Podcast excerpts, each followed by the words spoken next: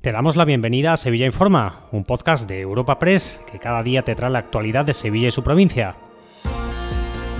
Estas son las noticias más relevantes de nuestra agencia en el día de hoy. Comenzamos un nuevo episodio de Sevilla Informa, el de este miércoles 3 de enero, con el mejor dato del paro en un mes de diciembre en 15 años. Comisiones Obreras y UGT han achacado estos buenos números a la reforma laboral. La provincia ha cerrado 2023 con algo más de 166.000 personas desempleadas, la cifra más baja desde noviembre de 2008. En el mes de diciembre han sido 2.217 las personas que han encontrado trabajo y con ello han abandonado las listas de desempleo según los datos publicados por el Ministerio de Trabajo. Escuchamos a María Iglesias y José Manuel Torres de UGT y comisiones respectivamente. Y después de dos años desde que entrara en vigor podemos comprobar que los avances conseguidos en materia de calidad y de estabilidad del empleo no eran algo que llegó puntual, sino que se están volviendo estructurales y se están manteniendo en el tiempo. La reforma laboral ha vuelto a demostrar su éxito durante este año 2023. La reforma laboral ha mejorado la calidad del empleo, ha aumentado la estabilidad y ha reducido la rotación laboral.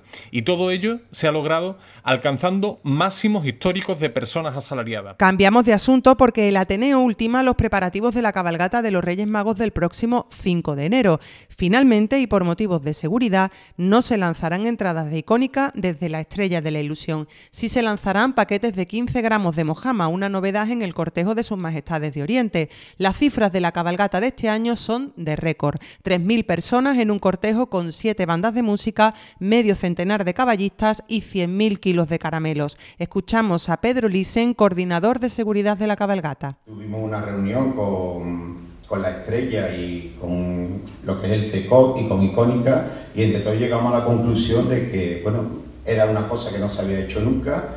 Eh, nos enfrentábamos a algo que no conocíamos, no sabíamos qué reacción iba a tener público ante eso y, se llegó a la conclusión por parte de todos que esas entradas se repartirán por la ciudad de forma mágica.